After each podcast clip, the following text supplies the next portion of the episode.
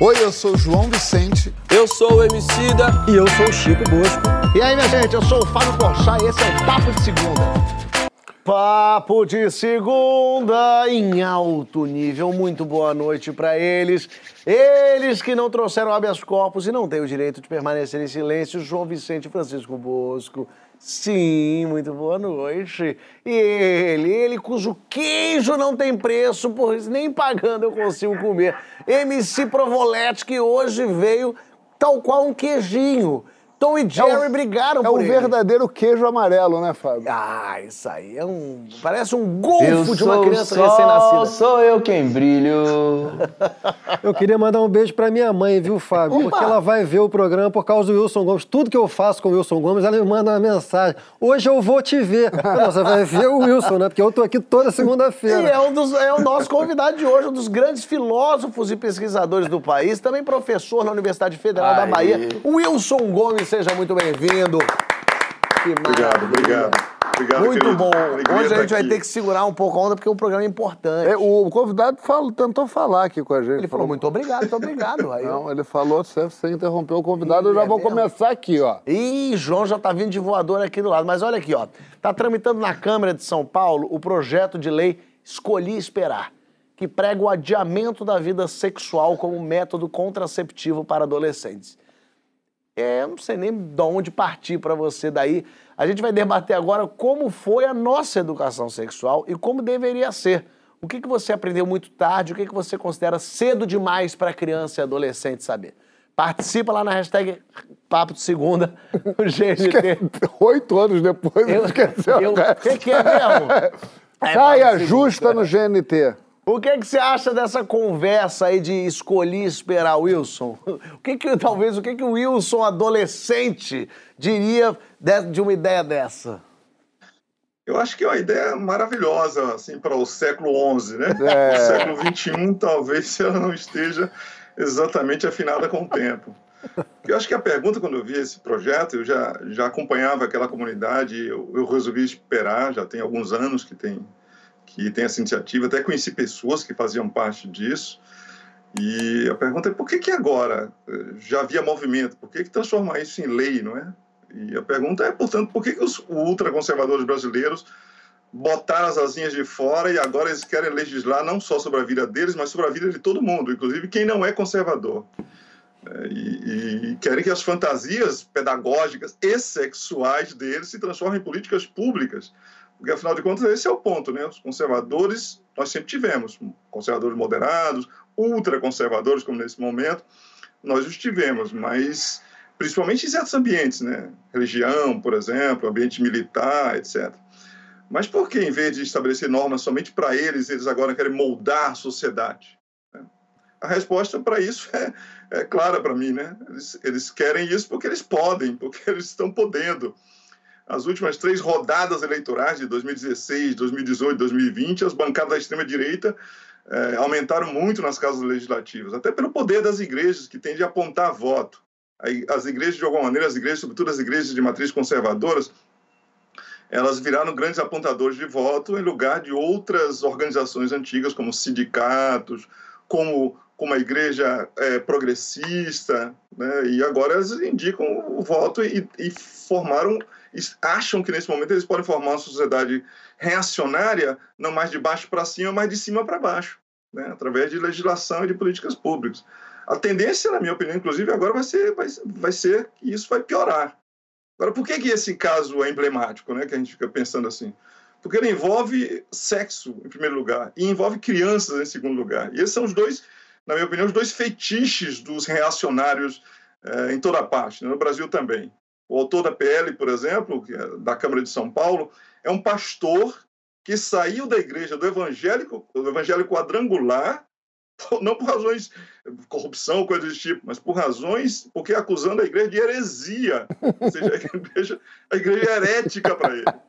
Imagine o nível de uma pessoa como essa. Ele faz parte dessa vertente conservadora dos evangélicos brasileiros que descendem dos puritanos americanos. É, e eles têm uma característica que é essa: nós, os cristãos, temos horror ao sexo, né? temos aversão a sexo.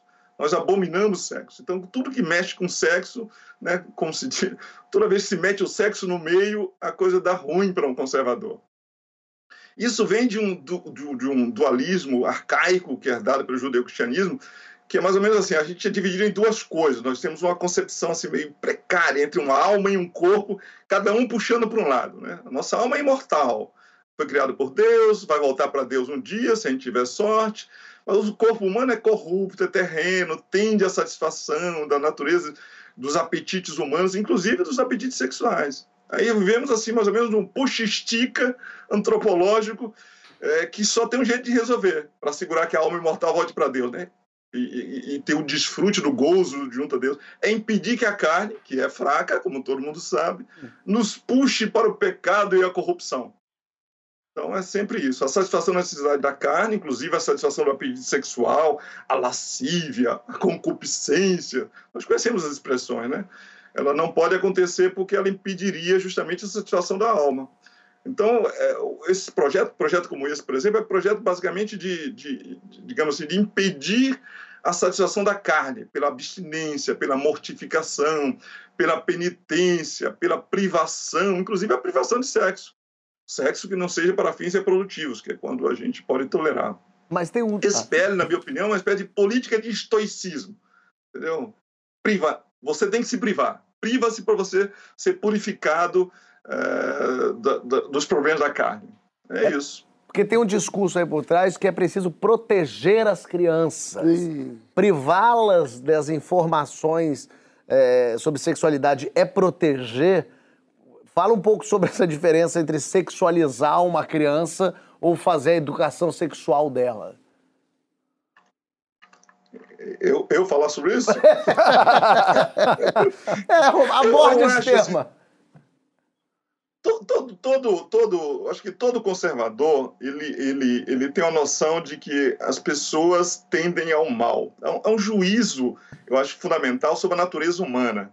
Os seres humanos tendem ao mal. Aí você identifica o mal, o mal, por exemplo, é servir a carne, os apetites da carne, etc. Então você precisa impedir as pessoas de satisfazer aquela sua tendência natural ao mal. Então, toda vez que você diz para uma criança que, que, sei lá, e o único jeito de impedir isso é proibindo e é punindo, dizer, com sanções, com punição. Né? As meninas que se perdem devem ser punidas e botadas fora de casa. Né? Os, os, os, homossexuais devem ser punidos. As pessoas têm que ser punidas e reprimidas. É a única forma de fazer, porque senão elas todas iriam se jogar, digamos assim, no, no bunda lelê, vão, vão procurar o prazer. Então a gente tem que segurar. Por isso que é preciso, por exemplo, garantir que os homossexuais continuem sendo humilhados, porque no pressuposto deles, se você não humilha, não humilha, a pessoa vai querer ser homossexual. Então, tudo aquilo que você não usa para proibir e para punir, você incentiva nessa mentalidade. Né? Veja o problema lá do, do, do kit anti-homofobia. Como o kit dizia que as pessoas devem considerar a homossexualidade como uma posição normal na vida, logo está incentivando as pessoas a se tornarem homossexuais como, como se na escola ensina as crianças a dizer que o sexo é normal, não é uma coisa horrenda, não é nojenta, né, não é abjeta, não é pecaminoso, não vai te levar para o inferno, então, se não diz que é ruim e não pune as pessoas, as pessoas vão todas se jogar no sexo, ainda mais as crianças, em que todas as, e os adolescentes, em que todas as células imploram por sexo, né? Então é por isso que eles confundem. Né? Só entendem educação se for por impedimento, por entendeu? Alguma coisa que funciona como interdição. Sem interdição, não tem educação na cabeça de ultraconservador. É por isso que eles não compreendem essa diferença. É. O Felipe Forte, da Ebiatra, isso mesmo, médico especialista em adolescentes e é dono do perfil arroba médico de jovens lá no Instagram. Vamos ouvir a opinião do Felipe.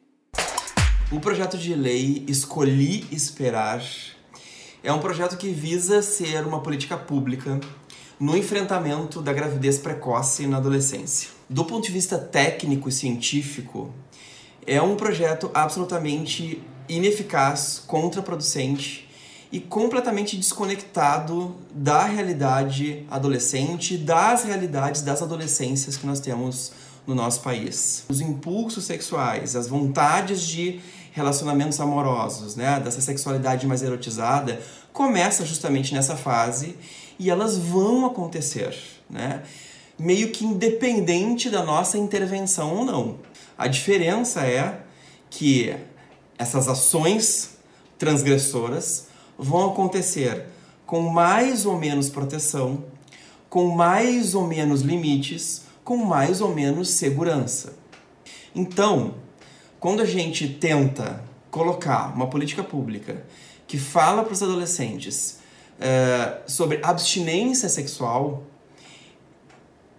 obviamente não vai conversar com eles porque não é da realidade deles. Nós temos muitas experiências é, de muito tempo no Brasil, é, de muitas políticas públicas que já existem é, sobre a questão de planejamento familiar e que tem resulta resultados efetivos em relação à diminuição da gravidez precoce, que já estão aí. E todos esses projetos é, eles instrumentalizam o jovem a poder pensar sobre o seu corpo, sobre as suas opções, é, sobre os seus limites, sobre as suas vontades e não vontades, sobre os seus desejos.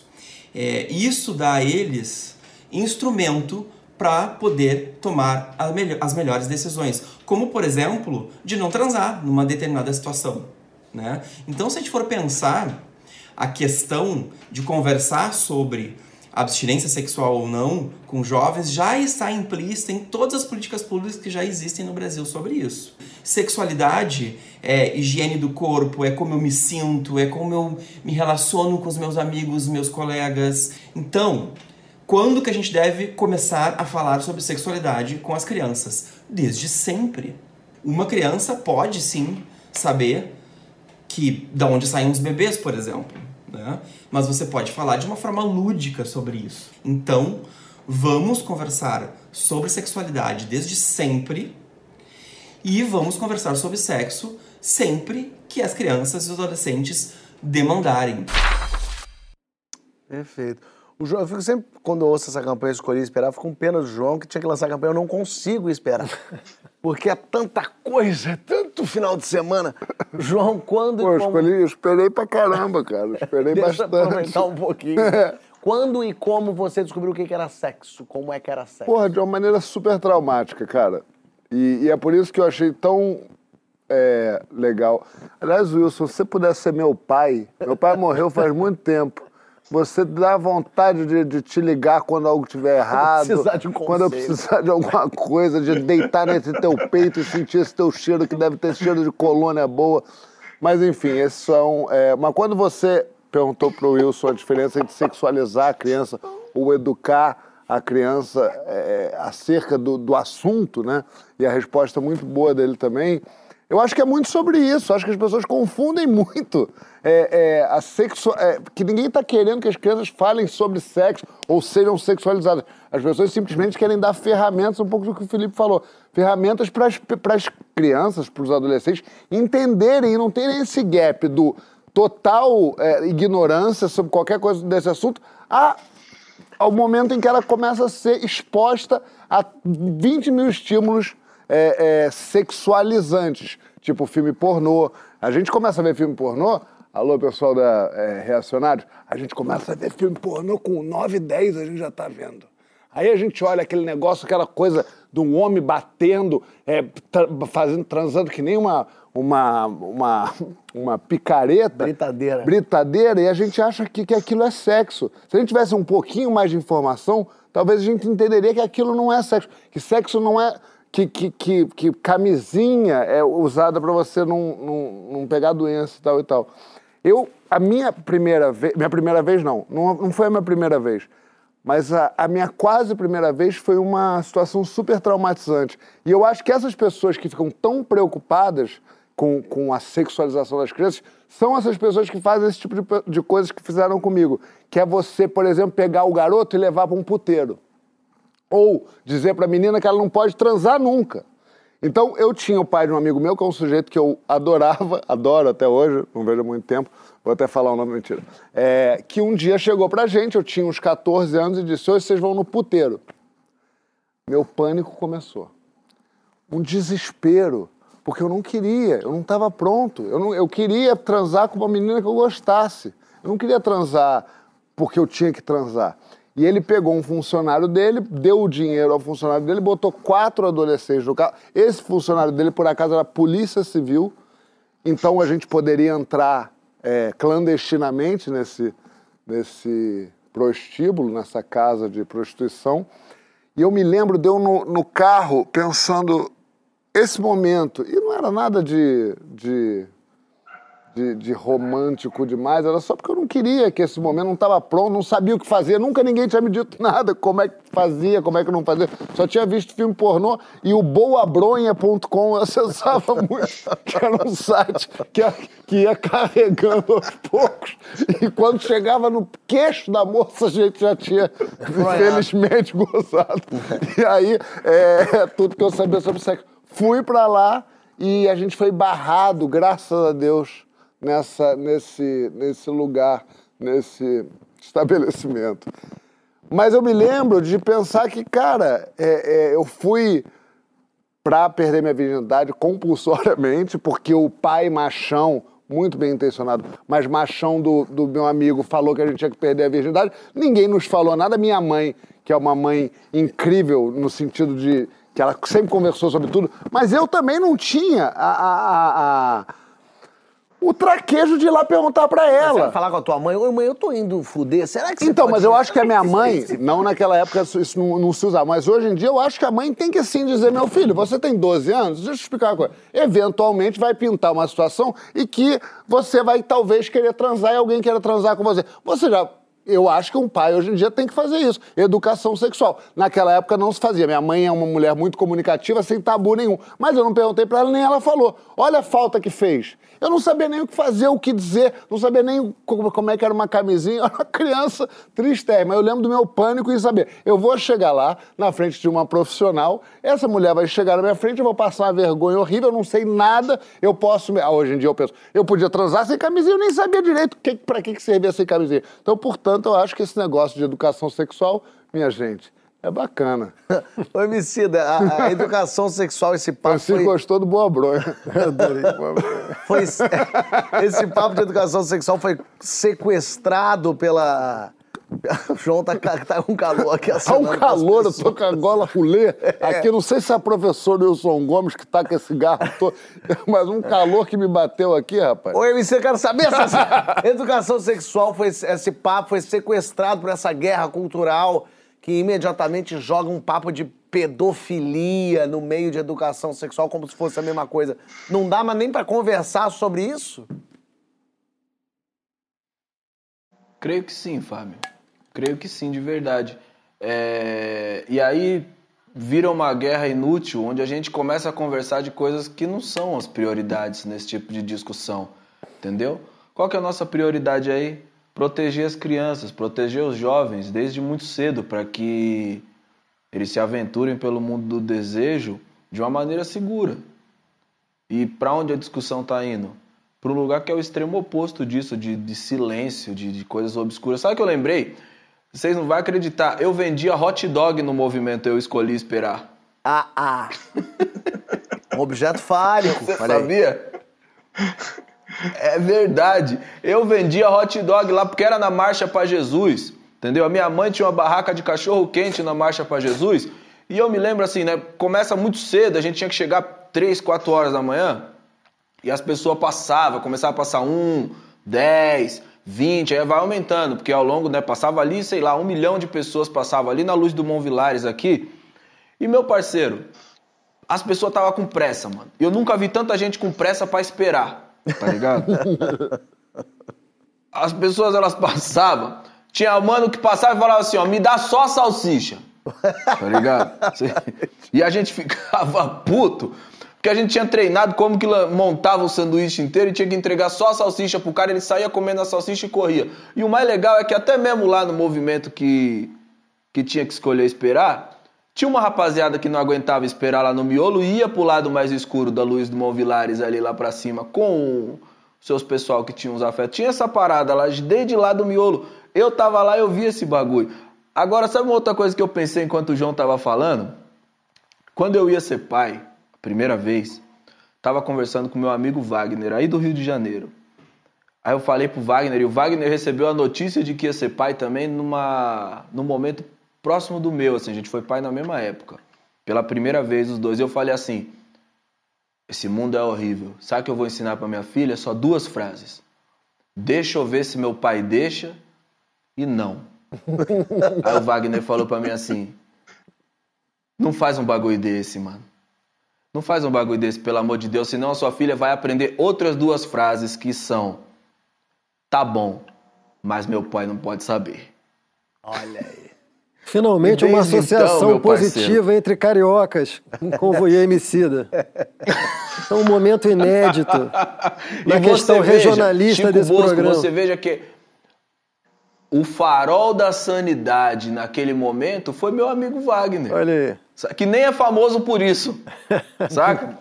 É, o que eu acho incrível no momento que a gente está vivendo é o seguinte: a gente foi sequestrado por não só por um monte de lunático, cara, mas por um monte de lunático que tem tempo sobrando e não tem constrangimento de dar umas ideias furadas.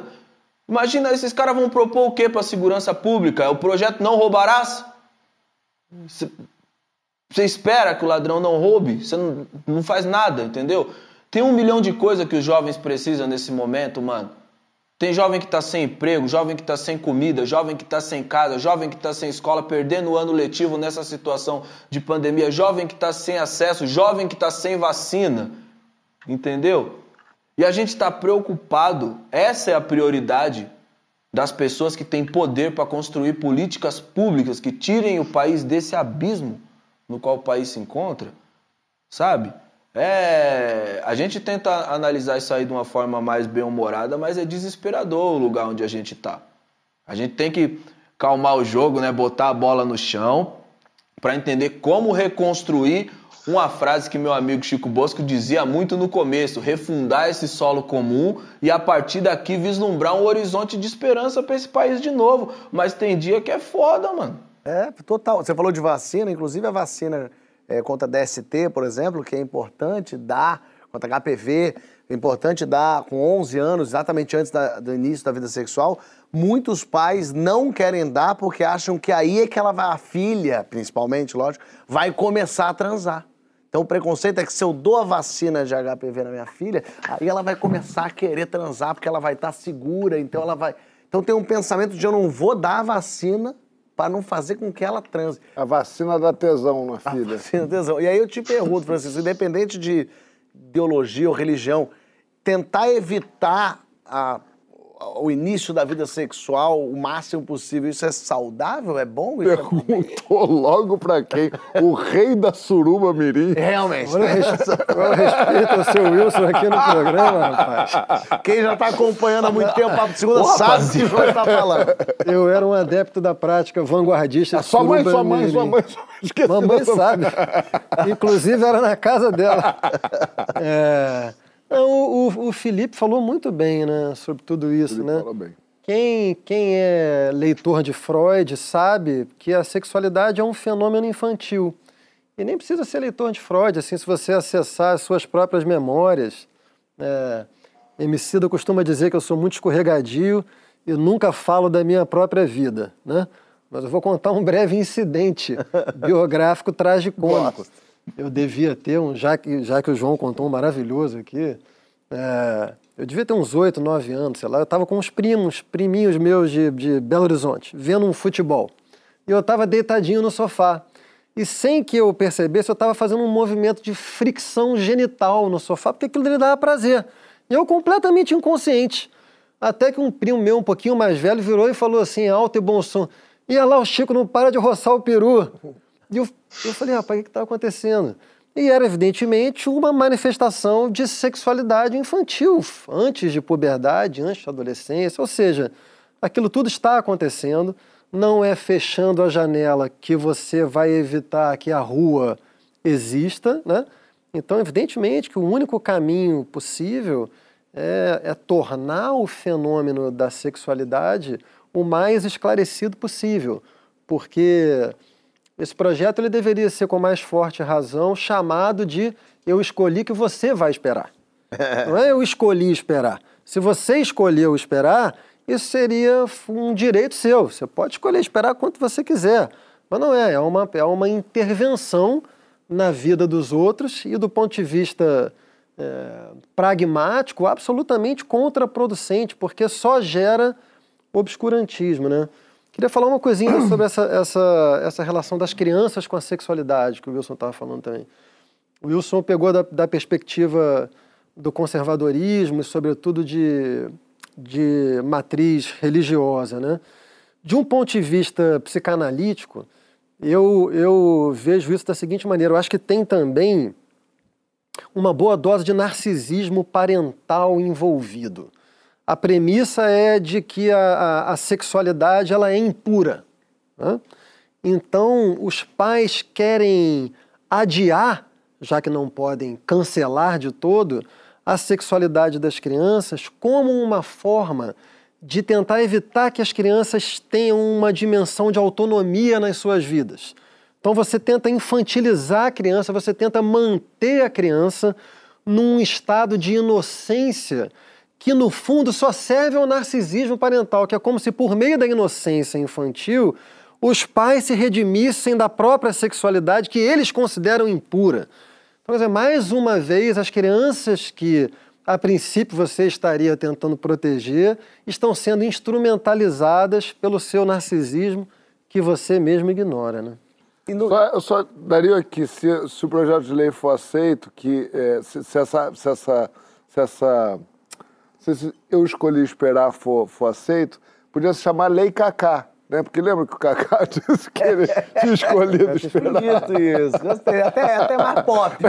É, é? A gente pode dar outras sugestões de políticas públicas para o governo. O Emicida lançou agora há pouco o, o, projeto de lei Não Roubarás. Não Roubarás. É. Que se tornará possível porque a economia do Brasil rapidamente fará o espetáculo da recuperação em V.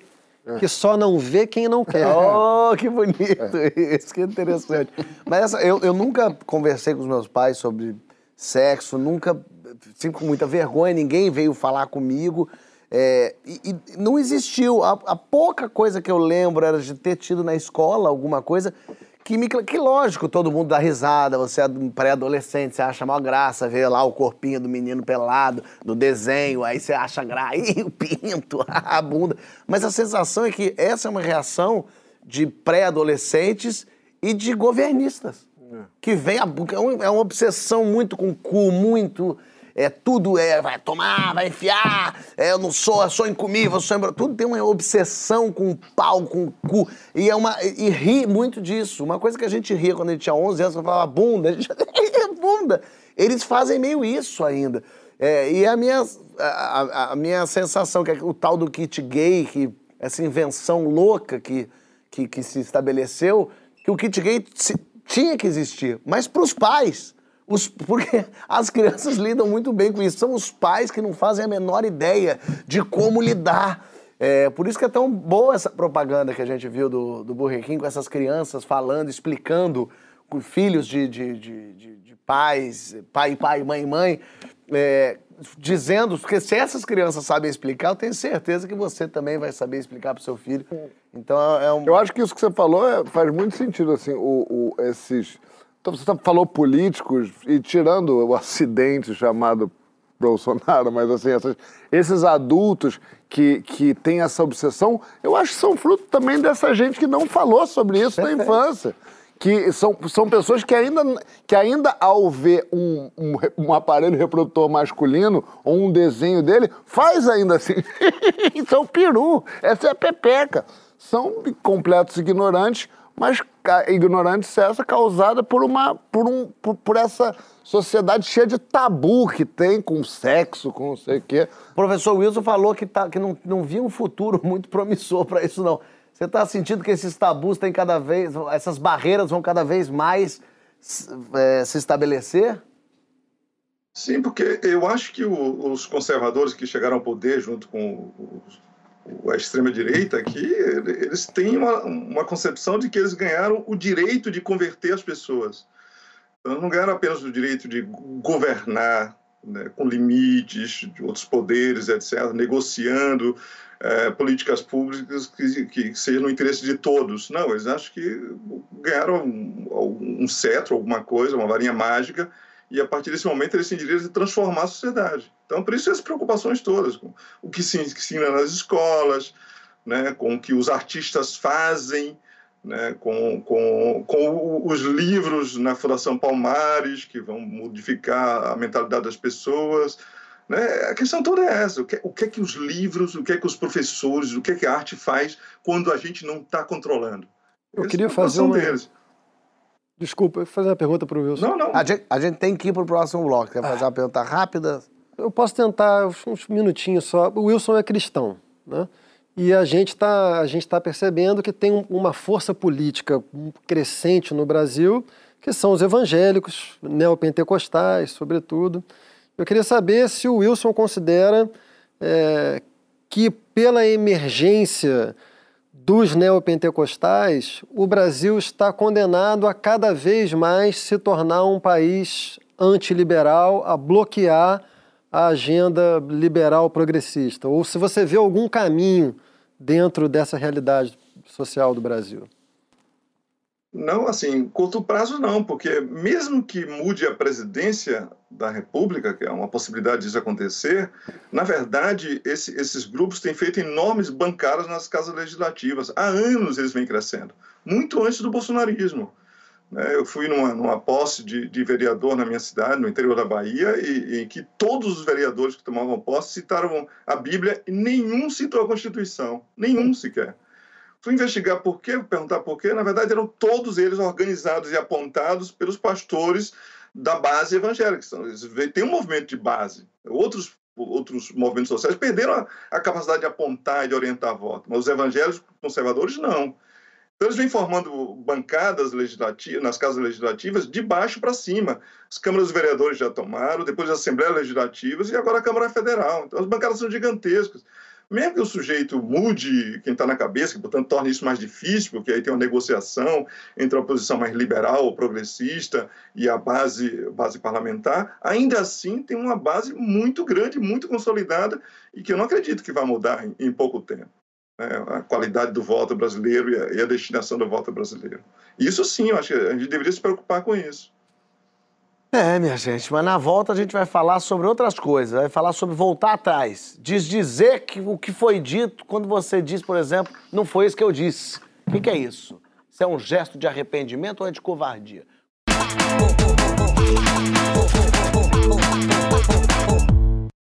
Voltamos com o Papo de Segunda, hoje com o professor Wilson Gomes. Muita gente falando aqui do programa no Twitter.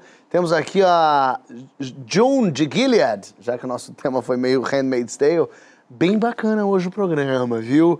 É, mas eu gostei de comentários. O programa tá ótimo, diz o Rafas Dias, mas a dupla Gema e Clara tá muito difícil de ver e não vi. Tá complicado. Essa dupla cloaca tá. É verdade, tá cara. É verdade, é verdade. Tá bonito. Esse abracinho ia ser bonito de ver. Agora, mas fala pra ele que esse tipo de piada jocosa eu não ovo. aí foi bom. Aí valeu, aí valeu. Olha aqui, eu queria passar o Papo de Segunda na TV igual a Voz do Brasil, obrigatoriamente, para que todo mundo tivesse que ver. Muito bonita. A gente também queria, a gente tá pleiteando isso aí. A gente tá atrás disso aí. Pessoal elogiando a receita de Emicida. Falando que é muito bonitinho. Muito Emicida, diz a Bianca Castanheira, use cravo em pó. Dá o gosto do cravo e não precisa ficar tirando os cravinhos do doce. Ela usa na canjica. Aí a dica boa. Dica ah, boa. A coisa mais bonita que eu vi nos falar, vou anos, atrás. A coisa mais bonita que eu vi nos últimos anos foi, foi o MC imitando ele cuspindo um cravinho. Isso foi uma coisa que eu podia guardar esse smile para todo sempre. Mas olha aqui, ó, na semana passada, a ex-jogadora de vôlei Fernanda Venturini fez um vídeo dizendo que era contra a vacina. Rapaz! Depois fez outro dizendo que não disse que era contra a vacina. Rapaz! Eita, rapaz! Ai, ai, ai, Retinho! A gente debate agora essa passada de borracha, o tal do você entendeu errado. Opa! um, dois, três! Eu não disse isso, você não viu o contexto. quando que é uma forma de tentar consertar e quando que é estratégia? Afinal, você volta atrás, essa mensagem já foi passada. Então debate lá junto na hashtag Papo do Segundo GNT. Vamos ver o vídeo da Fernanda? Vamos! Olha onde José que a gente tá. A gente veio pedalando aqui pra tomar vacina, né? Eu sou contra a vacina, mas como eu quero viajar ao mundo, eu vou tomar. Vou tomar a Pfizer, que eu acho que é menos pior. Oi, pessoal. Estou aqui para tirar o mal entendido, que eu fui muito mal interpretada ontem quando eu falei da vacina. Você acha que eu estou feliz com 500 mil mortes que o Brasil teve, o mundo teve milhões de mortes? Vocês acham? Se eu fosse contra, eu não teria me vacinado. Se eu magoei alguém, eu peço desculpa, mas eu acho que não foi isso que eu quis dizer. Eu amo! Isso, isso é um negócio ela de outro planeta. Que a pessoa fala, eu sou contra a vacina. Vou vacinar porque quero viajar. Essa é a menos pior. Depois, co- como é possível ela ser mal compreendida numa frase que é eu sou contra a vacina? Essa é a frase, eu sou contra a vacina. Eu fui mal compreendida. É, é, Ainda tem uma risada de vilão do Batman. né? é, é, é, é o que eu quero viajar. Eu- é muito curioso isso. Quando, quando que recuar na fala, sei lá, é covardia, e quando que é sinal de grandeza e arrependimento, Wilson? Aí foi, eu sei lá, Wilson, me ajuda, Wilson. Wilson! Tem muita coisa aqui envolvida nisso, né? Tem. Eu acho que tem esse modelo aí, o modelo, vou chamar de modelo Venturini, mas tem outros modelos de, de voltar Adorei isso. atrás, eu acho. É, por exemplo, você pode dizer A ou fazer A e depois reconsiderar, de- refletindo, ou depois ser criticado, ou depois de ser persuadido pelos outros, dizer assim, olha, eu acho que eu errei, não penso mais assim, não deveria ter tomado aquela atitude, não deveria ter adotado aquele comportamento. Agora, em vez de pensar A, eu penso B ou eu penso C. É isso. E isso pode ser tanto um sintoma de que eu sou um sujeito meio precipitado, eu falo sem, faço ou faço sem pensar, etc., mas que tenho inteligência e sensibilidade para voltar atrás, por exemplo, para ouvir outras pessoas, para reexaminar os fatos e tal. Essa é uma atitude. Inclusive, essa atitude é engraçada porque existe um elemento complicador para essa atitude, porque são aquelas pessoas. Existe um conjunto de pessoas hoje que não permite que ninguém volte atrás. Na esquerda, por exemplo, é bem peculiar isso. É muito comum essa atitude. Acho que as pessoas preferem assim, e respeitam mais alguém que continue sustentando a posição A errada do que uma pessoa que diga, olha, eu já não, já não penso mais A, agora eu penso B, por exemplo. Mudar de opinião para algumas pessoas parece uma espécie de prova de, de, de debilidade, né, de caráter, de insinceridade. Então, isso, o sujeito que, que muda de opinião tem que ser punido com rituais de envergonhamento público, com atos penitenciais eternos, né, com excomunhão perpétua da comunidade dos puros que não mudam de opinião, porque sempre tiveram a opinião certa. Esse é um problema. né? o cara que todo dia passa a mão na, na- na- passa, passa na cara do outro que diz que mudou de opinião, diz, não, é mentira, você não mudou de opinião, você é ruim e vai ter que pagar para sempre. Agora, por outro lado, tem o sujeito que tem essas formas de voltar atrás, são as formas malandrinhas, né? Uma coisa, outra coisa é você dizer, por exemplo, eu digo A, porque evidentemente eu acredito em A, não acredito em vacina, eu não topo vacina. E depois, diante de perdas, punições, constrangimentos, aí você recua. E pode recuar de diversos modos, claro, né? Tem quem, quem se recusa como ela, que na verdade recua acusando os outros, na verdade. Na verdade, eu não disse A. Vocês é que são pessoas de má fé e fizeram uma interpretação maldosa, maliciosa. Então é o seguinte: eu não vou retirar o que eu disse, mas eu vou retirar o que os canalhas disseram que eu disse, interpretando as minhas intenções. Esse é o tipo, esse é o argumento, digamos, o argumento Venturini, que é mais ou menos Eu isso. Desculpe se alguém se ofendeu né, por essa interpretação maldosa das minhas palavras, mas não foi as minhas palavras, foi a interpretação maldosa das minhas palavras que produziram, que produziram isso. Se, E se tem algo... o modo, assim, o último, é o modo Bolsonaro, né? Que é eu só me responsabilizo pelo que eu tive intenção de dizer. Eu disse A, mas diante da reação geral, eu disse não. Na verdade, eu quis dizer B. Mas a má fé da mídia, dos meus inimigos, dos esquerdistas, você tirou a frase do contexto, não prestou atenção no conjunto, inclusive não observou meu comportamento, porque eu falei dos negros, mas eu tenho muitos amigos negros, olha aqui ele negrão do meu lado para provar isso. Esse é o, esse é o modo Bolsonaro de, de, de desdizer. Né? Então, existem muitos modos de desdizer, desde modos honestos a modos muito desonestos. Mas, ô Emicida, quando a pessoa fala que é contra, depois disse que não disse que era contra, mas quando tem prova, quando tem um vídeo que mostra... Não é prova, é um selfie. Ela mesmo que ela produziu. mesmo fez. E a pessoa insiste em dizer que não disse, mesmo com a prova ali. Qual o nome desse comportamento? Você quer minha, minha resposta política ou minha resposta sincera? Sincera, sincera, sincera, sincera, sincera. Ah, mano, isso é uma mistura de canalice com mau caratismo, é ignorância, maldade, mau gosto e bunda molismo. Tá Opa! ligado? Porque no final das contas nem sustenta o bagulho que tá falando. Entendeu? E acho que. Coisa mais triste é que, mano, esse tipo de pessoa é símbolo do abismo no qual nós tá preso. Sabe? Que tá nem aí com 500 mil corpos de irmão e irmã brasileira empilhado. O problema dela é que ela quer viajar o mundo. Entendeu? E no dia seguinte chamar todo mundo de burro, todo mundo que entendeu o que ela falou. É, é, é triste demais, mas é didático, vamos dizer assim, é pedagógico, entendeu? Esse espírito individualista, esse espírito egoísta aí, infelizmente, ele tá espalhado em larga escala por aqui, entendeu? É um tipo de mentalidade que a gente precisa superar, irmão. É, acho que essa é a palavra, é um tipo de mentalidade que a gente precisa superar. Porque é importante que a gente crie uma, uma mentalidade de, de, de cuidado coletivo, parça, sabe? Eu concordo muito com o que o professor falou. Essa coisa do de você não ter o direito de, de mudar de opinião é uma crueldade sem tamanho, sabe? A gente não pode ser sequestrado por isso. Porque é o seguinte, quando perdão some do horizonte, a honestidade também vai embora junto. Então todo mundo vai começar a emular um papel de perfeição e não é isso que a gente está buscando. A gente está buscando um lugar onde eu possa expor minha opinião, minha opinião pode estar equivocada e aí eu tenho o direito de me retratar com base na minha opinião, sabe? Agora, não é isso que a gente está assistindo nesse exemplo aí que a gente está usando nesse bloco. Muito pelo contrário.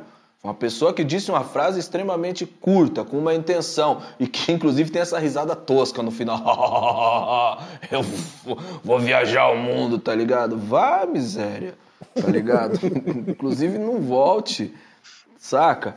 É, mas não é isso que a gente tá falando. A gente tá falando de uma parada que é feita. É, puta, acho, acho muito triste, sabe? Malcolm X, o, o, o revolucionário norte-americano, ele falava uma coisa muito bacana, que é a pessoa que com 50 anos pensa como quando tinha 30, jogou 20 anos da vida fora, sabe? Isso é muito bacana de você pensar. A gente muda, nossas opiniões mudam, nossas visões mudam. Às vezes a gente é confrontado, gente- às vezes a gente encontra novas evidências, às vezes a gente quebra a cara e aprende, entendeu? Às vezes não, às vezes a gente muda por conveniência, mas de fato não acho que aí seja o caso, mano. E acho que essa coisa do perdão, do direito a dizer, pô, me equivoquei, acho que o caminho é outro. Isso é uma coisa que tem que estar no horizonte, sim. A gente tem que estar com o coração aberto para dialogar. Se a gente tiver afim de construir alguma coisa. Porque também é interessante a gente pensar nisso. Qual a intenção da gente enquanto sociedade? Se a nossa intenção enquanto sociedade for só continuar destruindo, destruindo, destruindo, então, mano, pode deixar o ódio ser a pauta. Sacou? Agora, se a gente estiver com a intenção de construir alguma coisa, a gente vai ter que refletir sobre perdão. A gente vai ter que refletir sobre aglutinar pensamentos que não são 100% os meus. Até porque nem eu concordo 100% comigo, boa parte das vezes, que eu fico aqui fritando na minha, na minha cabeça aqui e eu falo, não, agora eu tô viajando na ideia, saca? São coisas que acontecem, porque eu penso mais um pouco e ali na frente eu chego numa outra conclusão. Sabe, eu também falei pra caramba aí, Fábio. Já tô monopolizando o bloco aí. Não, Paz mas foi o que você Cristo, falou. É, a- teste essa meu arroz da- doce em casa. A atitude Venturini é, não, não tem a ver com perdão, com erro, com é, aprendizado. Tem a ver com cagaço, tem a ver com covardia. é, que é o retrato do Bolsonaro. O Bolsonaro é uma pessoa covarde, é a pessoa que xinga, que não vai a debate, que manda calar a boca, que, que, que fica o tempo todo protegido, que só fala pro cercadinho dele. Isso é gente ca- encagaçada, covarde. Todos os bolsonaristas são assim, vão lá na CPI, não foi bem isso que eu disse, não, mais ou menos, não sei. Eles não bancam. Eles falam quando eles estão com os amiguinhos. Quando os porcos estão rodeados dos cachorros, eles falam. Aí eles gostam de falar. Mas quando livrou e veio um repórter que falou um pouquinho mais, vai embora, fica mudo, sai. Fala, não é burro, sai. É porque essa gente é covarde, é esse que é o negócio, que passa é por aí. O Piero Le- Lerner é especialista em estratégia militar e conta como essas idas e vindas do discurso podem ser uma arma de guerra. Vamos ver. Bom, vamos falar aqui dessa história de contradição como método. Esse negócio nasce dentro do terreno de operações psicológicas eh, militares. Isso é uma prática que já vem de tempos pelas grandes potências durante a Guerra Fria, mas se desenvolveu muito eh, nos cenários mais contemporâneos, né, de 2010 para cá onde se procurou, com um conjunto de operações psicológicas, produzir eh, verdadeiros mecanismos de desestabilização de regimes e eh, indução a sistemas de governo amigos. O que está no núcleo desse tipo de operação psicológica? A ideia de produzir um enxame de informações contraditórias num ambiente eh, qualquer. Quer dizer, você passa, vamos dizer assim, a produzir uma espécie de controle desse ambiente, alterando a cognição ou a percepção da população que está eh, envolvida dentro dele. A ideia é produzir um estado em que as pessoas fiquem desnorteadas pela quantidade de informações contraditórias que são lançadas. Quando você lança a mão de uma contradição, eh, qualquer, vamos dizer assim, sei lá, numa campanha eleitoral, né? Você lança, por exemplo, uma dupla, presidente e vice-presidente. O presidente fala uma coisa, o vice diz diz. E assim você vai instituindo um padrão.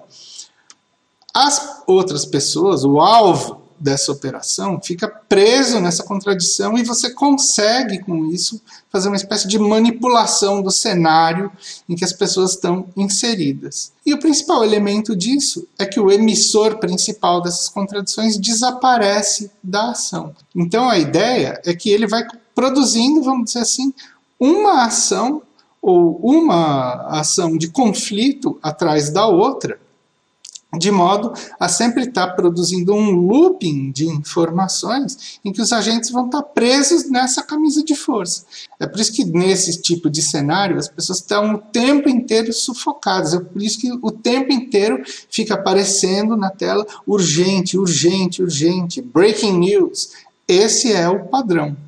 Né? O padrão de que você cada dia ou cada semana está numa situação onde a incerteza aumenta mais. Mas qual é o ponto? Essa incerteza só ocorre dentro de um cenário, porque por fora ele está sendo controlado.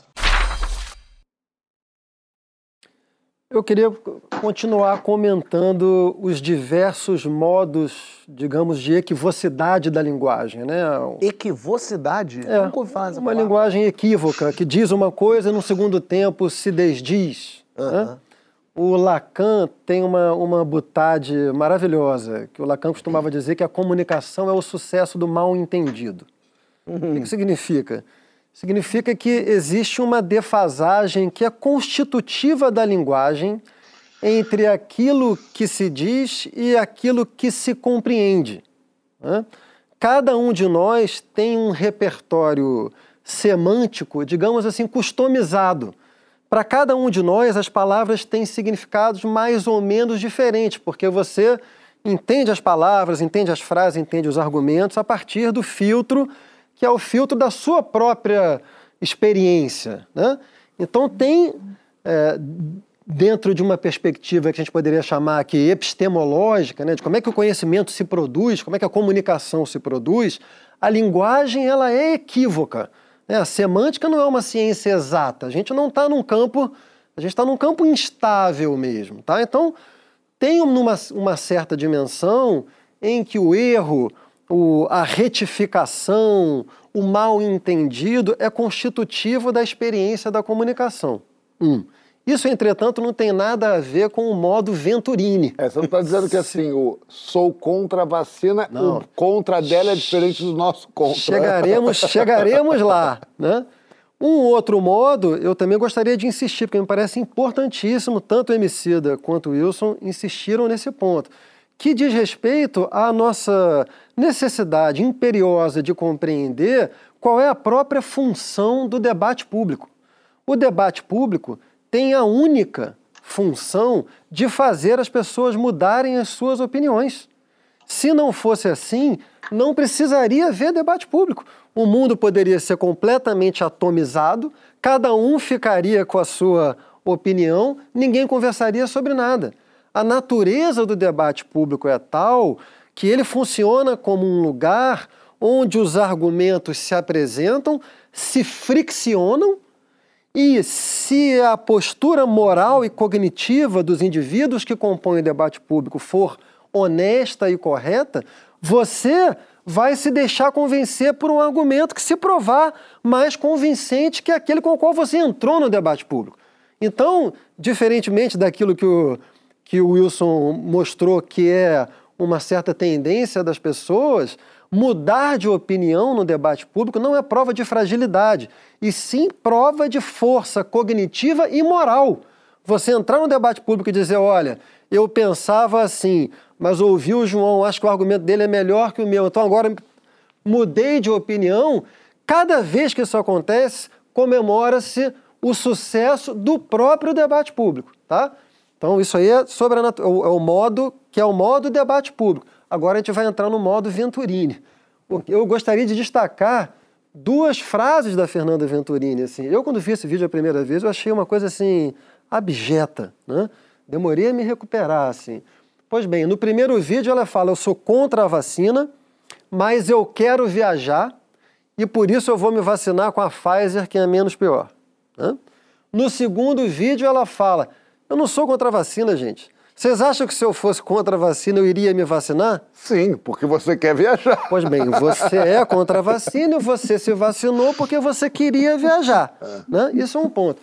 O outro ponto é um tipo de frase também que me deixa sempre com uma pulga atrás da orelha, que é desculpe se eu ofendi alguém.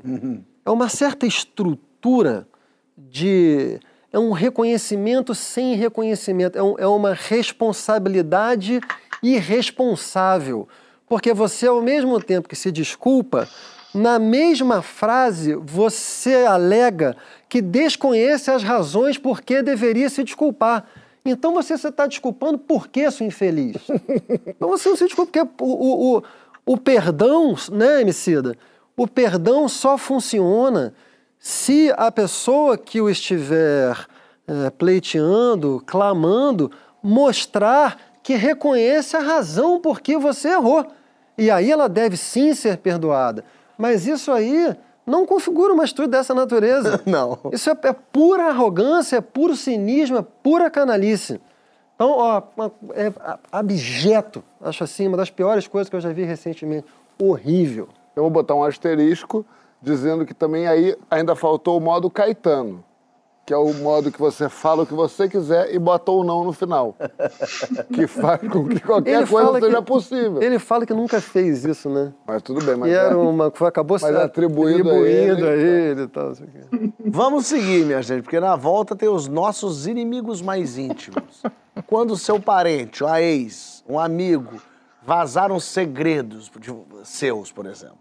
Hein? Quero saber. Arruinaram a tua vida mesmo? Podem eles fazer isso? Manda lá na hashtag Papo de Segundo GNT que eu quero ver.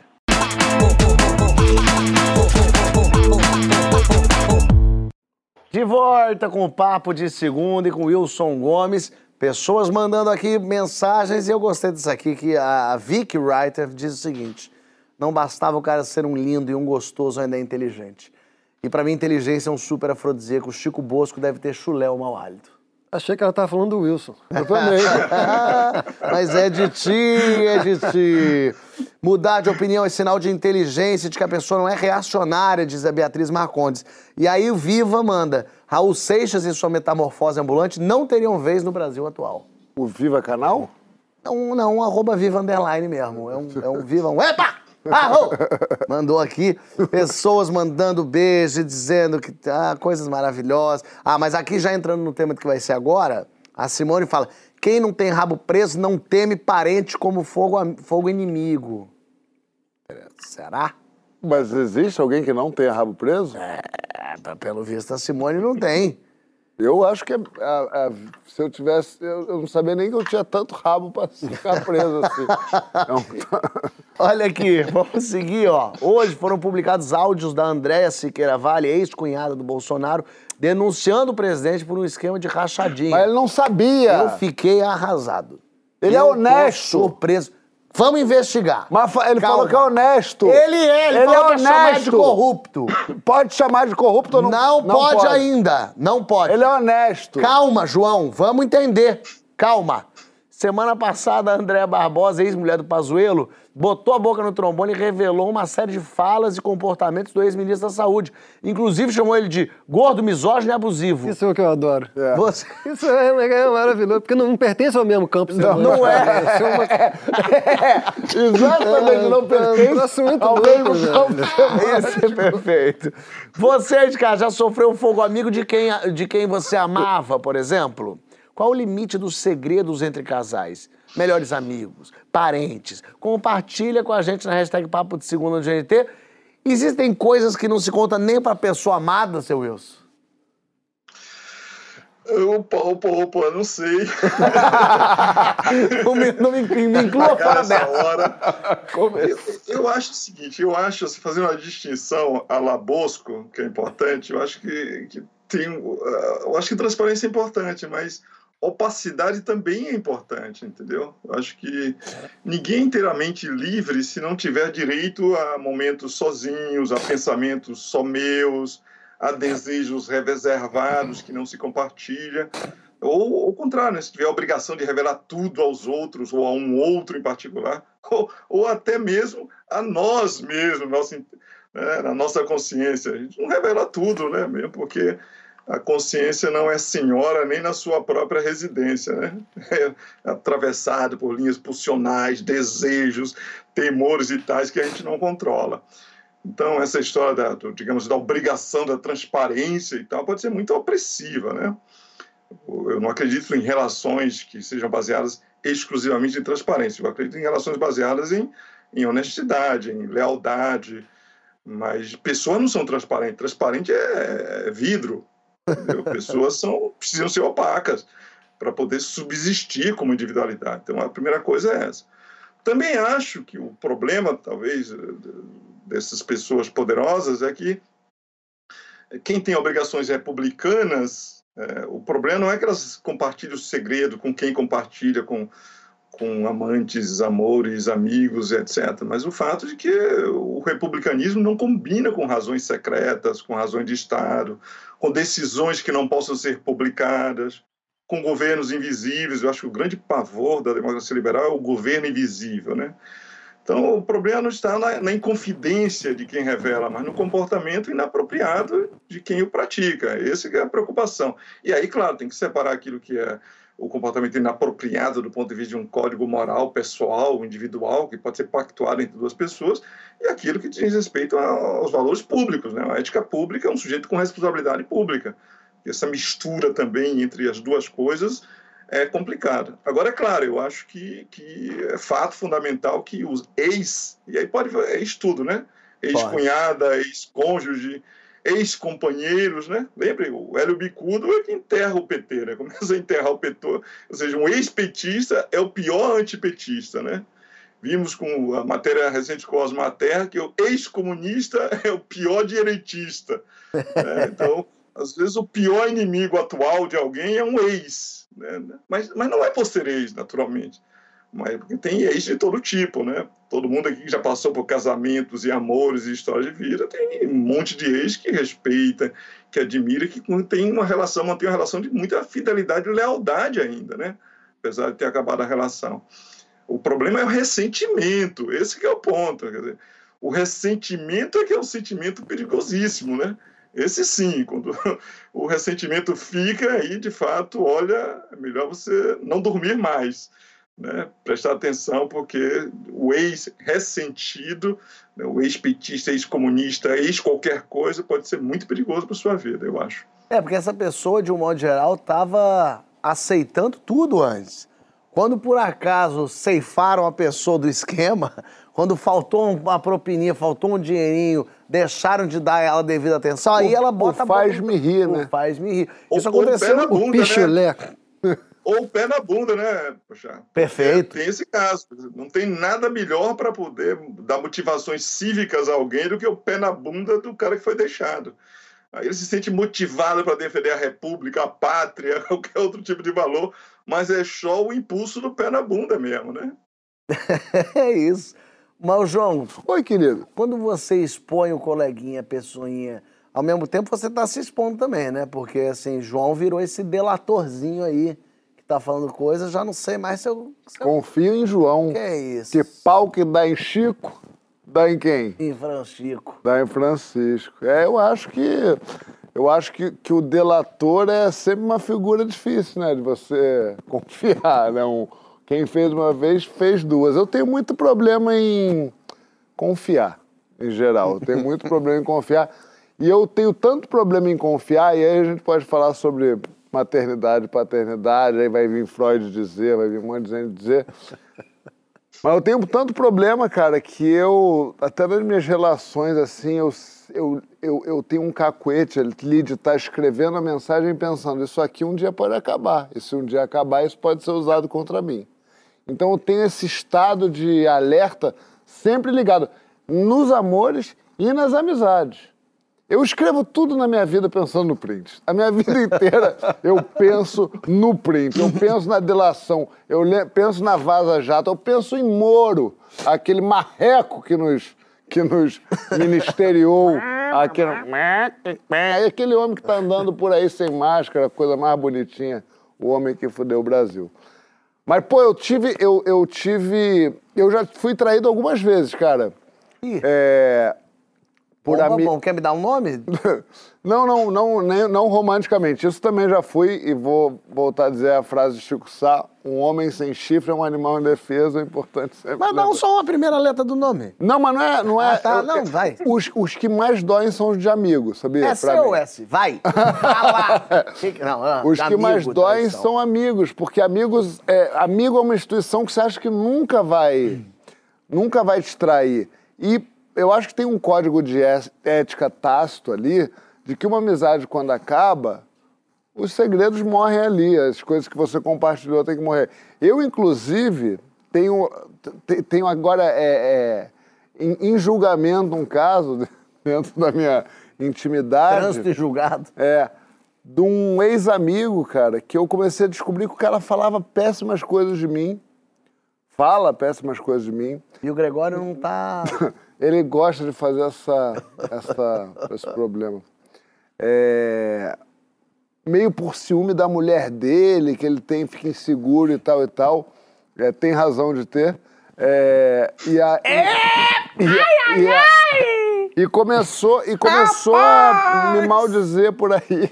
Surgiu um rapaz ali estranho.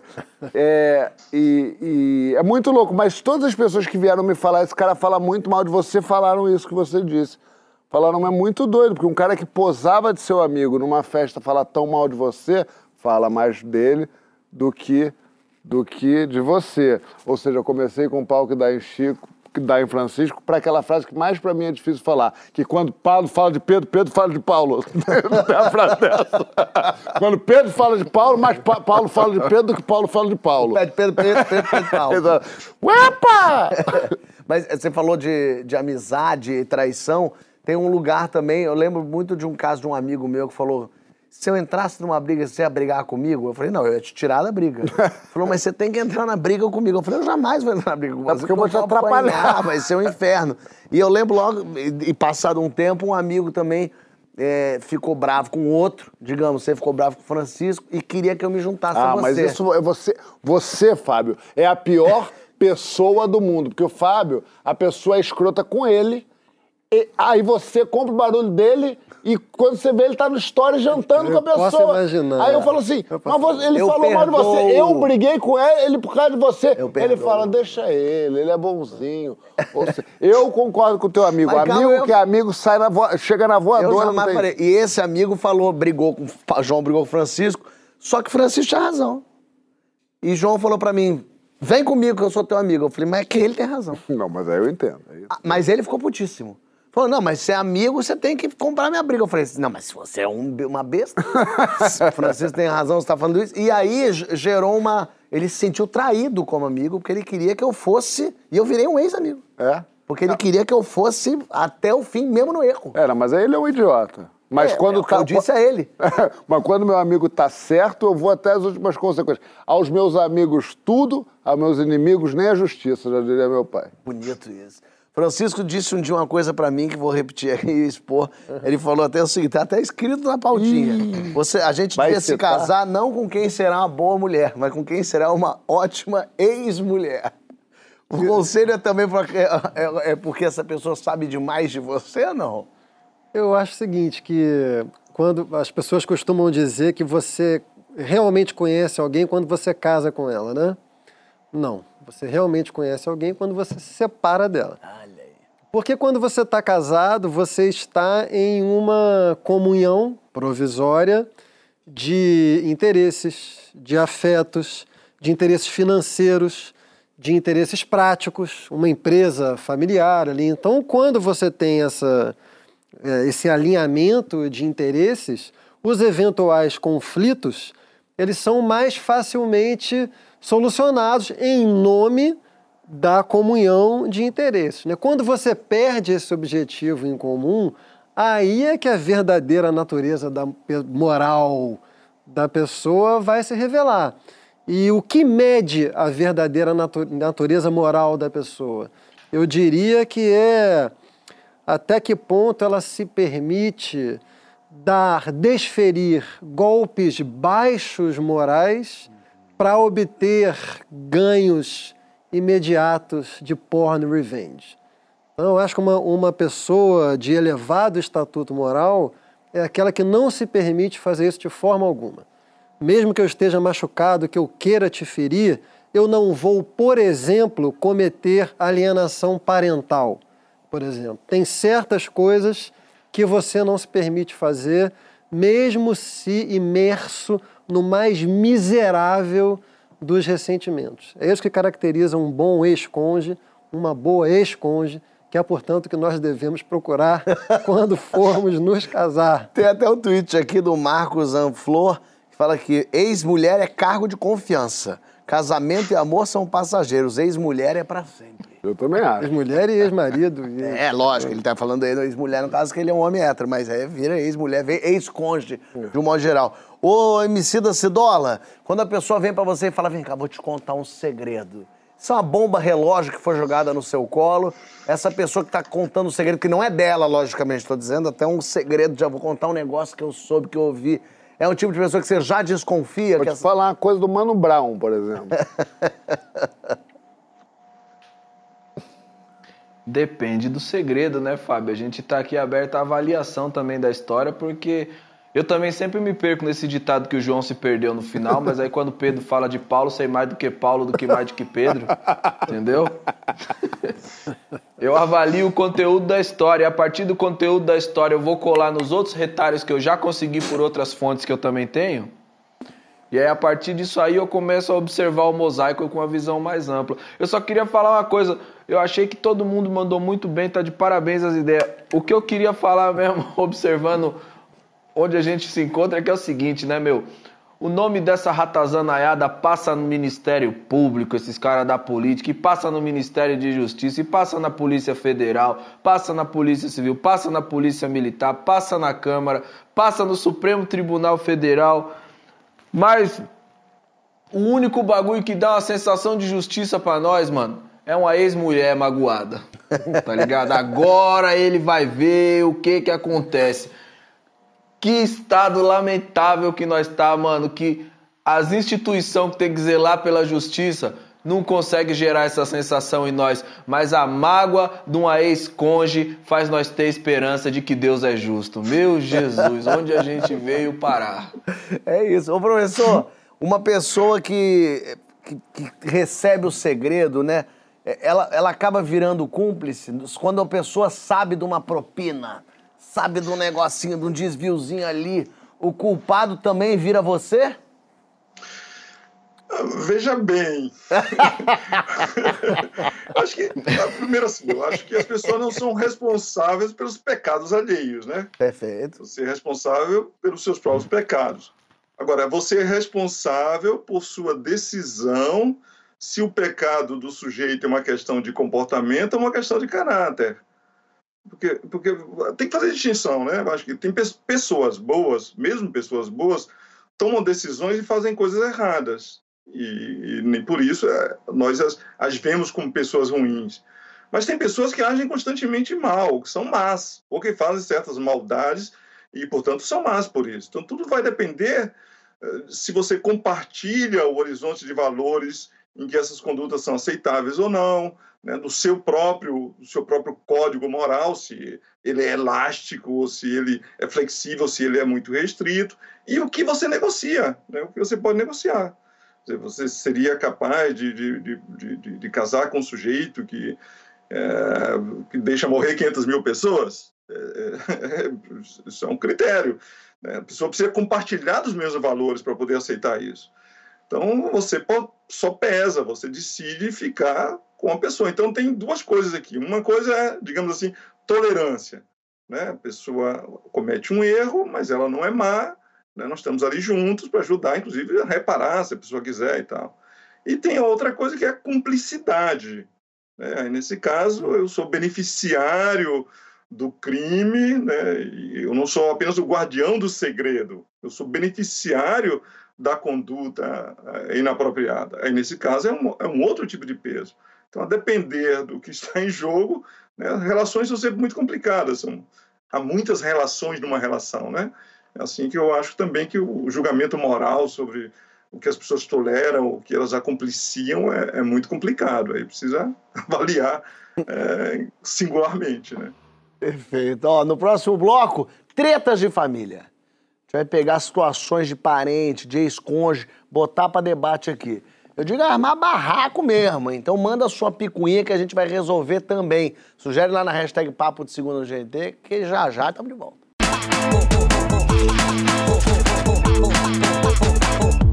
De volta com um papo de segunda, já pessoas falando aqui. Eu dei uma que falou assim: quer me ver brava é quando meu irmão briga com a mulher, vai pra minha casa e depois volta com ela. Já falei que não quero nem mais ficar sabendo. A novela que não vale a pena ver de novo. Chateadíssima. Francisco Boas tem mais post-it nos livros do que no cenário inteiro do papo. É verdade, velho. Fábrica de post-it. Muito bom, muito bem colocadinho. É, e aí, falando de treta, a Flor Barbosa fala: tem três irmãos bolsominions, que é treta maior. É puxada, é puxada. O, maravilhoso debate de hoje no Papo de Segunda. E aí tem aqui, tem gente elogiando que era a Chalma que falou de. Ó, João Vicente está especialmente lindo e bem-humorado hoje. Bill Marju falou. Bonito isso, achou você bem-humorado. Tá um beijo. Faz É porque semana passada ele, Ele tá ele tava meio mesmo. com um Quando ele charme chegou assim, eu vi. assim. O que que é? Tava meio impacientão, né? Fala, Eu, Vicente. eu tava Pedro de Lara. Foi? Não, eu vi ele com essa roupa do, da novela Viagem, eu me deu uma, uma nostalgia tão gostosa de chegando da escola assistindo Vale a Pena Ver de novo. É bonito isso mesmo. Mas é isso, Francisco. Semana passada ele tava mais a miúde. E aqui, Aí mais... hoje ele veio direto do lar do Frei Luiz. Aí tá... Do nosso lar, o filme Nosso Lar. É, mas o tio Pestana, ah, tio Pestana diz, Emicida tá um charme de amarelo. O que já me faz lembrar que ele veio assim pra divulgar uma coisa dele. É propaganda Isso. subliminar. É lógico. Ah, Entenda como quiser. Entendi agora. É o Minion. É um É Minionzão. um Minion. Ele é um verdadeiro Minion, né, João? É, exatamente. É, essa pipoca que tá esse João gostosa. Olha aqui, ó. Que hora. Agora é aquela hora das tretas de família. Eu vou dizer aqui algumas situações e a gente vai discutir como sair delas. Ajuda a gente lá na hashtag comer. Roda a roleta. Roda a roleta. Rodou? Era a vinheta e eu peguei o vinhetista, porque roda roleta não é, Ali com não ele. era com ele. Ele rodou, mas no desespero. Nosso velho Daniel. É, se eu falo roda a caceta, não pode ir. não tem nada a ver, roda a vinheta. Tá bom, tá bom. Olha aqui, vamos lá na primeira. A criança de dois anos. Tem que avisar o Wilson que quarto bloco acontece essas coisas. Professor, me perdoa. Mas, professor, ele diz o seguinte: estou apaixonada, mas ele não quer se vacinar. E agora? Como é que resolve essa DR de uma pessoa que não quer vacinar, professor? Chuta. Eu acho que devia chutar. Eu acho, arriscar a sua vida, porque o sujeito não quer vacinar. Imagine as outras coisas que esse sujeito é capaz de fazer. Um sujeito que não quer se vacinar é capaz de fazer coisas tremendas na vida. Eu, di- eu diria pra, você- pra ela, fala pra ele que, que você quer conhecer o mundo, que você quer viajar. De repente ele vacina pra Quando ele falou chuta, eu achei que. Chuta. Eu achei válido. Você achou válido? Pode ser. Chuta. Emicida, não, a pessoa tá com, alguém que não quer vacinar. Como é que resolve esse, esse imbróglio? Bonitinho demais. Eu vou votar na, na- na sugestão do, do, do professor Wilson também. Eu acho que um chute resolve. Pode ser o literal ou o simbólico. Bonito. E, João, eu jogo pra você um próximo. Vai nessa. Ela deu um ultimato. Ou eu ou o seu pet. Ela me deu? Mas, obviamente, o meu cachorro. Peraí, que isso? É óbvio. Não, uma mas pessoa que não tem amam. empatia o suficiente pra entender a importância do meu cachorro na minha vida. Diferente, ela pode dizer, esse cachorro tá tornando a minha vida um inferno. Não, ele mas- comeu todas as minhas roupas, ele mijou em mim Não, dormindo. mas, aí, não, mas aí é outra coisa. Aí não é o meu pet. Nada É. que não deve ter acontecido antes. Não, não. Não, eu, eu, mas é verdade, cara. Eu acho que não pode. É a mesma coisa você falar, eu, eu sei que é diferente o tamanho, mas é muito próximo de ou você, ou eu, meu filho, o seu filho. Não, mas é isso, por exemplo, eu sou alérgico a gato. Aí a mulher fala assim, eu tenho um gato, a gente já se ama um tempo, chega uma hora que a gente vai morar junto, ela fala, vou levar o gato. Eu mas eu sou alérgico. E aí? E aí? E aí? E aí, é o que eu te Não, digo. eu, disse, eu já Ah, disse, tá- o gato. Eu quero saber. Aí eu tô voltando a pergunta pra você. É, imediatamente eu sou Luísa Mel. Luísa, tô com um gato aqui que eu achei na comunidade. pra gente adotar. Limpo. Lava- Lindo, lindo, lindo. Eu dou pra minha mãe o gato. Minha mãe é uma gata com gato. Fica com o gato. Dou pra minha irmã o gato. Não, mas a questão é: você tem uma namorada que tem um gato. Eu já Caso não não teria ca- essa namorada, será? Eu não teria. No primeiro beijo dela, eu já beijaria espirrando, que me alegra todo aqui, ó. Pega Que me tudo. alegra, ele Eu já- falou o nome. É porque o alegra já é o remédio que tem que tomar pra curar esse negócio. Próxima, próxima. Ah, essa é boa pra Emicida. Minha vizinha rouba meus pés de salsinha e ainda posta no Instagram com a hashtag lá da horta.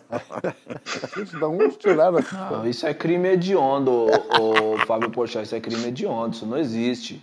Isso não existe. Isso aí é a decadência de onde a gente chegou. Você não pega uma coisa que não foi você que plantou e mete um lado da horta sem Ué, tem gente que especificar de onde tá foto vindo. de um Você precisa queijo que não foi o ele que fez do e fala que, ela, agricultor. que ele que fez.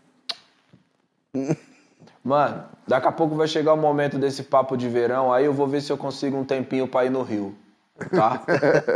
eu indo no Rio, eu vou levar esse queijo aí, porque eu não tô aguentando mais, é bi, bi, bi, bi, bi. As pessoas estão me parando, eu vou no mercado fazer compra, já vem umas velhinhas, fala pra mim, manda o queijo do Fábio, manda o queijo dos meninos. Sabe, mano? O que vocês estão fazendo na minha vida, vocês não têm noção do inferno, da perseguição que eu tô sofrendo nas ruas, entendeu? Eu não posso levar minha filha na escola. Porque na escola o zelador fala, os meninos falou do queijo, já foi o queijo. Vocês não têm noção do que, que eu tô vivendo, o que, que eu tô sofrendo por causa desse bom humor de vocês. Aproveito para agradecer o pessoal que está em casa e dizer: continue impressionando. É só isso que vai fazer a diferença. Eu- Pressione. Eu subiria a hashtag cadê meu queijo? Quem, quem mexeu no meu queijo? Quem mexeu no meu queijo? Vamos fazer esse livro voltar. Eu adorava que tem esse livro, Quem Mexeu no Meu Queijo, lançaram em seguida que é Fui Eu que Mexi no Seu Queijo. Era pra pessoa botar. Francisco, Diga lá. fui na manifestação salvar nosso país. Mas ele preferiu ver a Eurocopa. Então, Como superar essa alienação? pergunta pra Ana, porque esse sou eu. eu devo confessar. Assistiu uma Eurocopa? Assisti, velho. Mas eu tenho um bebê, né? Então eu tenho a desculpa que eu não posso expor meu bebê, assim, a aglomeração que eu não pode usar máscara. Se A tivesse- mãe foi, mas. Se eu tivesse sozinho, eu teria, eu teria ido. Olha, mas eu, eu tenho que dizer Não. uma coisa. Esse programa não vai acabar agora. Ai, graças a Deus. Acho que as pessoas não me entenderam. Esse programa vai acabar agora. Acho que Não, mas mal você acabou de compreendido. falar. Não, fui mal compreendido. Fui mal compreendido. Desculpa se eu ofendi alguém. É, Se eu, por acaso, ofendi alguém. Eu acho que desculpa se eu ofendi alguém, tá do lado de quem me conhece sabe. quem me conhece sabe. Quando a pessoa fala cidadão de bem ou quem me conhece sabe, ela tá equivocada. Professor Wilson, muito obrigado por sua presença aqui. Volte sempre, por favor. Muito por favor, bom, engrandeça incrível, sempre professor. o nosso programa. Obrigado a vocês pela companhia. Eu estava muito tenso aqui, mas vocês são divertidíssimos. Foi, não foi nada difícil do que eu estava pensando. Eu, eu fiquei preocupado que vocês têm piadas muito rápidas, vocês pensam muito rápido, então eu sou mais lerdinho um pouco. Mas me senti muito acolhido, muito. Que bom. muito Saudade bom. do que a gente não viveu ainda, Wilson. Somos todos seus leitores aqui, Wilson. Fãs, fãs, fãs. Exatamente. Muito É, obrigado. Obrigado.